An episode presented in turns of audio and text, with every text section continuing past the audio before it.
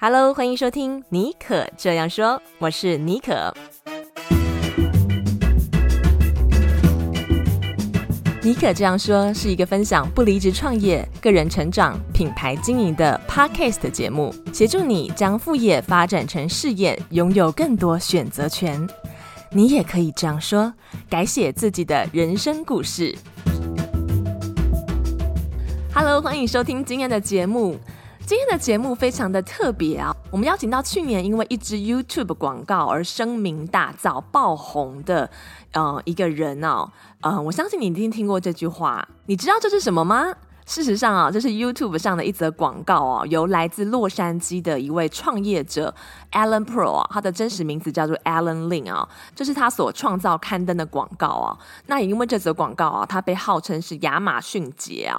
那去年卷入一连串的这个风波，今年呢，诶，他的事业其实还是继续蒸蒸日上哦。那为什么我今天会想要把 Alan Pro 邀到节目中啊？是因为我有一个呃粉丝，那他现在也成为我的朋友。他跟我分享说，他最近上了 Alan Pro 的这个线上课程，因为 Alan 呢，他现在是在教大家怎么样用自动化销售系统来销售线上课程哦。他上了他的这这堂课呢，觉得收获蛮多的，所以呢，他推荐 Alan Pro 给我。那我就想说，哎，既然 Alan 也在洛杉矶，也在美国，那我不如邀他到节目中聊聊这一年来过得怎么样，以及他现在怎么看待去年的那场风波哦。当然，我们还会聊一下他的创业历程。好，那现在我们就起来欢迎 Alan Pro。Hello，尼克好，非常感谢，就是你给我这机会来上这个节目，那也跟呃大家打个招呼，就可能大家因为去年的爆红事件，可能对我有一些了解，所以尼克我今天就是要来挖我的料吧。对对对对对对，而且也很好奇你怎么走过去年那一段的。嗯，这样子的动荡的旅程，待会也可以请你分享一下，如果你愿意的话，没问题。那我们先来回顾哈，带大家来了解你是怎么样出道的。我知道，就是说是二零零九年的时候，金融海啸，你那时候就在美国了，然后你也不幸被裁员了。就是因为被裁员的关系，你后来才有这个契机进入电商产业，然后好像是跟你父亲一起成立了一间电商公司。可不可以跟我们聊一下这个十几年前的那段旅程？因为我相信它是对你的职涯有很大影响的一段经历。哦，没问题。其实呃，当初我就是像就是一般人一样，我从来没有，我那时候也从来没有想要过创业。我那个时候大学跟研究所念的都是反正呃电脑。graphic 电脑游戏相关的东西，所以我一直以为就是在那个那在那个点的时候，我一直以为我这辈子都会从事电脑游戏相关的。呃，那个时候我的那个目标，也就是当做一个游戏的美术总监，这是我一直以来的梦想。所以呢，当那个时候发生了金融海啸的时候，我也从来没有想过是我会被裁。虽然说就是身边很多人都都被裁掉，但我没想到，哎这么快就轮到我了，那那个也都是很突然，因为现在又是第二波的金融海啸嘛，所以大家在网络上面可能也看过很多那些，呃，就是被裁员的那个心酸。是，其实我跟可以跟大家讲，就是基本上就是跟你们在网上看到一样，那感觉是一模一样。其实被裁员的感觉有点像是。呃，有点像失恋，嗯，被迫分手这样子对。对，被迫分手，在你完全没有任何准备的情况下，然后你就被迫离开这个公司。那其实那一段时间我，我蛮，我蛮，我蛮 depressed，我蛮，我蛮难过的，因为那时候我才二十，哇，那是几岁？反正二十几岁，那个时候人生还没有还没有遇过什么大波大浪，所以那个时候那个点，我认为那是我人生最大的波折。嗯，那呃，我记得我就是一直在呃，我在那个时候我还一直去试着去找下一个工作，一直投这个履历表，但是全部都没有下文。那最后呃，我爸那个时候也是他的公司也是遇遇到金融海啸，然后被迫需要有一个新的，他也需要一个新的东西啦，新的有点像是新的新的公司的方针，嗯，因为他那个时候是做传统国贸企业的。我们就想说，哎，那个时候刚好就是我身旁有很多朋友都在做电商，我想说，哎，那我们就把嗯呃这个部分我们也来做做看好了，就拿我爸传统工作的经验，然后再加上其实我之前也有在那时候 Amazon 还没有起来，我在 eBay 上面有卖一些那种呃书啊，还有家里面不要用的电子器材，所以就把这个东西呃、嗯、呃 combine 在一起，然后变成一个新的事业试试看。那当然那个时候也从来没有想过说这个电商可以做到这么的大。就是每年每年几百万美金的营这个营收，想都没有想过的。但是反正就是那个时候也没有什么后路了。对，对，在没有后路的情况下，你就会非常 focus 的把这件事情做好。所以那段心理过程大概是这样子的。那个时候有一点那种破釜沉舟 all in 的感觉，把你所有的资源、精力，甚至是可能金钱都投到这个上面。那我们知道，其实你在蛮短的时间之内，靠着一支 YouTube 广告就大红了。然后那支 YouTube 广告，其实我们今天不是来聊那支 YouTube 广告怎么做到，我是很好奇说，一定是在这支 YouTube 广告的背后，你做对了一些事情，才会如同像你刚刚说的，在那么短的时间之内，就为你带来几百万生意。现在你你算是有一点 pivot 了，你的。这个职涯，但是还是我相信那段电商的经验一定会给你带来很大的养分。会跟我们分享一下，你现在回顾你的电商事业能够成功，有没有什么三大心法，或者是最重要的几个心法？你觉得原因是什么？OK，我觉得原因是什么？我认为那个其实我在我的所有的影片里面都有讲过，就是选对利基商品，然后这是第一个嘛。嗯然后第二个，我觉得是在刚好对的时间做了正确的事情，就是呃那个时候是其实没有很多人知道电商可以赚钱这件事情。我那个时候也不觉得电商可以赚很多钱，就是当大家都还没有在呃说哦电商 is a thing，然后我就投入了这件事情，就是基本上就在别人开始之前我就去做这件事情，有点像是。一个产业的 early adopter，对对对对对，一个产业的先驱吧，我可以这样讲。那第三就是，其实创业呃本身不管是什么，不管是创什么业，电商也好，或是我现在在做这个呃线上行销、线上课程这个东西，它一定都会有高高低低、起起伏伏的时候。然后我觉得最重要的是，我们要去怎么样去想办法去跨过这些点。我常常在讲的就是说，呃，我们 business owner 其实就是 problem solver，没错，当就是有点像是兵来将挡，水来土掩那种感觉。但很多人呃不明白这一点，就是一下下就就很容易放弃。哦，这个这个软体不 work，这个放弃；哦，这个产品不 work，就马上放弃。我们的 as a business owner 就是不断测试一些新的方法，然后最后找到管用的方法。嗯，大概是这样子。嗯，刚刚说你第一大心法，我觉得是关键，就是怎么样在这个市场当中找到一个 niche market，就是一个对的产品。因为在网络上卖东西的人那么多，那时候还有 eBay 嘛。真正的电商起来的时候是 Amazon，因为 Amazon 现在基本上是垄断。很多个国家嘛，现在不止美国了，反正日本那些都是。因为之前 eBay 的 marketing，它可能做的没有 Amazon 那么好，然后也没有它呃 for consumer 来讲没有那么的方便，所以大部分的人在那个时代可能还是会更倾向于在实体店买东西。但是因为 Amazon 的崛起，嗯、大部分就开始哦，Amazon 好方便，两天之后货就到了。我觉得这是也是一个也是一个原因。嗯嗯，把那个大时代的那个 background 你帮我们讲出来，好像回到那个二零二零一零年那个时候。那那个时候你是怎么样找到你的利基市场？有没有就是一个比较简短的？因为我很多听众朋友他们也想要做，他们也许也是做 e-commerce 或想要做个人品牌，做自己的 business。我觉得不管是怎么样，找到利基市场是任何 business 当中的你能不能被看见或是制胜吧的一个关键元素。你可不可以跟我们讲一下你大概是怎么怎么做的那个时候？OK，呃，其实那个时候基本上，因为我爸他本来就是在做传统市场的呃产品嘛，那刚好他的产品是利基产品，但是呃，从这个部分，那时候我们是卖那个潜水用具的，然后在那个时候开始，我们就开始卖潜水用具。当然呢，可是说真的，潜水用具里面其实也有很多热门商品。所以我自己就自己发明了一套方法，也就是说，我们可以去看供应商的 catalog，对不对？然后可以看到他们好几个好好几种很多不一样，然后是有些甚至听都没听过的东西。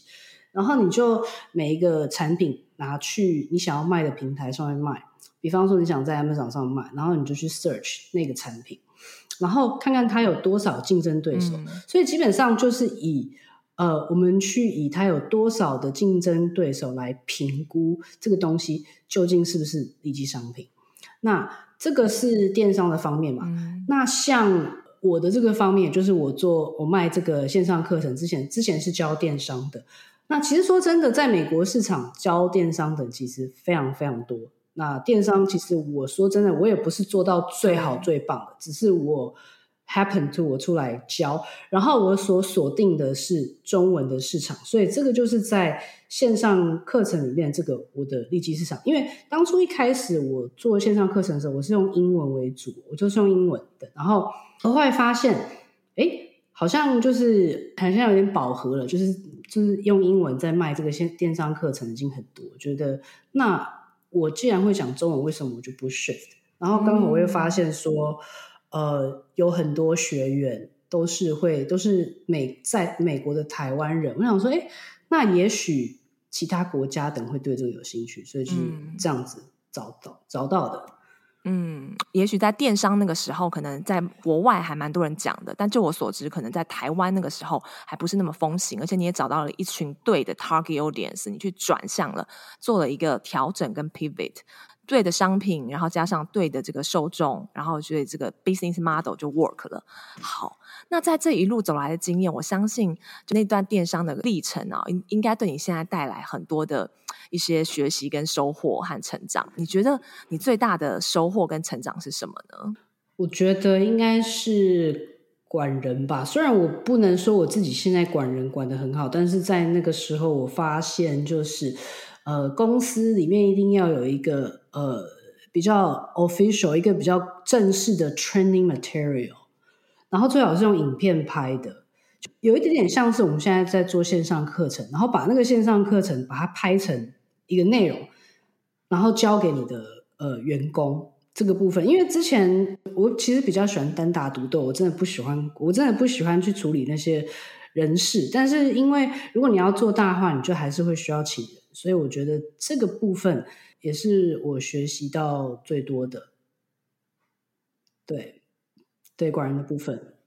你刚刚分享的就让我想到，我们上一集节目啊，也邀请到呃生鲜时书的老板，生鲜时书是台湾一个知识型的媒体平台，他也是说怎么样 scale up，从一人公司变成小型公司、中型公司，甚至到大型公司的蜕变。我觉得这个部分真的可以聊很久哦，但因为你今天你实在是太多有趣的话题可以聊了，我们赶快切入重点。去年那个 YouTube 的事件呢，让你声名大噪，然后也很多媒体开始访问你。我相信那个时候应该。应该是蛮，如果是我的话，我应该会哇，有点不知所措，然后觉得哇，这该怎么处理？你现在回头怎么样去看这件事情？这件事情其实我花了蛮多时间才跨越我自己的心魔。其实我前一阵子有找心理咨询师 （therapist），然后帮助我跨过这一段事情。因为其实我我一直以为那件事情已经过这么久，对我来讲。没有什么影响，但是就我在跟其他人讲这件事情的时候，我会可以感觉到我的就是胸口觉得很痛，然后就是这件事情让我觉得有点有点想哭的那种感觉，我就觉得这不对，这不对，然后我就赶快去找了就是心理咨询师，然后他慢慢的帮我带出来这个这个情境啦，嗯，那现在。往回头看，呃，我是最近开始，我渐渐开始，其实觉得这是一个好的事情，就是我现在很感谢他这件事情发生，因为这件事情其实让我成长了非常多，然后也让我意识到我在做这个线上行销这个部分，我哪方面可能没有做到做好的地方，然后我去学习。呃，所以我相信，就是带着这个失败，也不能说是失败，就是这个事件的一些经验，然后让我未来会把我的线上行销做得更好。我觉得很多听众朋友可能很好奇，你是怎么样？我想你觉得这是你创业以来最大的一个坎吗？我觉得是，我觉得是哎、欸嗯。那你可不可以跟我们讲一下，你到底是怎么样那个时候的心境，还有怎么样跨越的？除了你后来现在找那个呃 therapist，当初你是怎么样度过这段风暴的？我那个时候其实没有跨过去。嗯，我好诚实。我我我不能说就是没有对没有跨过去，就是说这件那个时候我的想法就是说，哦，我该怎么办？我是不是就这样结束？我是不是这样完了？就刚刚你前面讲一样，我真的不知道该怎么处理这件事情。啊，那后来是因为我有一个呃台湾的朋友，他是做 PR，他告诉我，哦，你要去接受采访啊，然后新闻采访，然后刚好那时候有一个那个 YouTuber Alan，他的 channel 叫什么 Men's Game。那之前我刚刚有联络过，他也刚好找我找我，然后我们就就聊这件事情，然后。因为他的那个影片，才让呃台湾的观众对我的呃 perspective，对我的那个是中文是什么？观点想法，对观点、嗯、观点有转变说，说哦，他这个人只是广告打太多也没就这样子没什么。因为其实在美国来讲，嗯、我们接触到这些广告的机会其实非常大，几乎每天上每天都看到，他们每个人的户都差不多。但是因为我广告打在台湾，他们没有看过像这样子的。的广告，对手法，然后也许我是第一个，我不知道，然后再加上说，然后再加上这个呃，台湾非常多的诈骗，然后会在 YouTube 上面，所以就造成了这件事情。可是我觉得对我最大的创伤，应该是在于那些，我觉得那迷音也有吧，就感觉好像是变成一个笑话吗？呃。全国嘲笑的、嗯、对笑话的那个对象，然后被一下子，然后被全国质疑说：“哦，就是你是做诈骗。”即使到现在，都还是有人在觉得我是做诈骗。这个是，这个对我来讲是最伤的哦。虽然对我之前在讲这件事情的时候，心里会有一点点呃，我没办法讲下去。但呃，不，不能说完全好了。我还我刚刚在讲这一段的时候，我还是心里面有点感觉，但是已经比之前好很多了。嗯，它就是一个，嗯、就是一个过程。非常感谢 Alan 愿意真诚的跟我们分享对他带来那么大影响的事情。我也觉得我好像蛮狠心的，让你重新去面对那那一段过程。不过，相信你现在也从这个事情当中，就是哦，比如说你现在你也在有获得专业的协助啊。然后我觉得。嗯，这件事情其实反过来看，它也是一个让大家对 Allen Pro 这个品牌有印象的一个事件。所以就是水能载舟，亦能覆舟。但是你你现在还就是想办法跨过来了嘛？你找专业的协助了，所以我觉得这个是给很多在网络上面受到。呃，一些引起一些风波，可能有些听众朋友也有这个经验，或他正在这种旋风当中。你的这个经验的分享，我觉得会给他们带来很大的一个力量，或者是鼓励。就是 I'm still survive，而且我的 business 其实现在越来越好哦。好，那在节目的哦最后呢，可不可以跟我们分享一下，就是身为很早就开始创业的这个先驱者哦，你有没有什么话想要对大家说？你有没有什么哦一些 take away 可以带给大家？我觉得其实说真的，呃，刚开始的话，我不觉我我觉得不要 all in，你知道吗？我觉得就是坚持去做这件事情，但是 just do it。就是有些人会横估太多，然后想太多。哦，如果如果如果这件事情发生怎么办？如果会做不好怎么办？会不会倾家荡产，然后血本无归？就是基本上是不会有这件事情的。呃，因为所以所以为什么叫大家不要 all in？比方说你现在手上的钱可能有十万美金，好了，你不要拿这十万美金全部投去创业，你就拿一个 maybe 五万，就是你 OK 的一个，你用掉这笔钱，你并不会有，就是会没东西吃啊，或是房子没地方住啊，这个情况来创业，我觉得是最好的。对。嗯，也是我们节目所鼓励的不离职创业。那除了这一点，还有没有什么别的？不要那么害羞嘛，跟我们 分享一下，就是有没有其他的？比如说，嗯，在 e-commerce 这个部分的 business 的打造。嗯，在 e-commerce business 这个部分打造，其实也就是刚刚有讲到，呃，就是选择立即产。我觉得不管做什么好了，不不任何的创业，我觉得就是要选对你的利基商品。嗯，在一个很 crowded 的一个 marketplace，然后 stand out 的方法，就是找到你的 target audience that's not really unique，but 不是所有的人都会是你的，都都会是你的顾客，就是有一部分人是你的顾客，然后让这群顾客变成你忠诚的客人。But anyways，我会认为就是就不要想太多，just 就去开始就 just do it。当然这一路上会遇到很多嗯挑战啊，就是想办法去跨越它。一定因为一定会遇到很多挑战，嗯、对，just be prepared。嗯呀，yeah, 对我觉得你现在讲的轻描淡写，但是其实这中间是经过了很多淬炼。因为我刚满我创业一周年的这个里程碑，然后我最近刚分享了一篇文章，其实也就像你刚刚说的，行动是最重要的，行动比完美的计划有效一百倍。As a business owner，我也是这样认为。虽然我现在是艺人公司，所以你看，不管是艺人公司还是像 Alan 现在已经有团队的，我们的心得一路走来都是 Just do it。真的，不管你现在是在哪一个部分，你开始了没，或你被卡住了，甚至是你已经做到一个极致，但是你想要再挑战你自己，就继续往前，继续走吧，你就知道你下一步该怎么走了。而且，Alan 是不是有在现在你的线上课程教大家，有教有教大家怎么样，嗯，找到利基市场吗？这个部分，你的最新的课程有涵盖这个部分吗？我的最新的，你说教大家怎么样打造自己的线上课程，是不是？啊，找到利基市场，找到自己线上课程的利基市场。有哦，课程没有教，对。OK OK，好，我们也会把这个课程的链接放在我们节目资讯栏。好，我们今天谢谢 Alan 跟我们分享他呃二零零九年一路走来的心路历程，还有跟我们分享带我们回去那件去年那件 YouTube 事件的风波。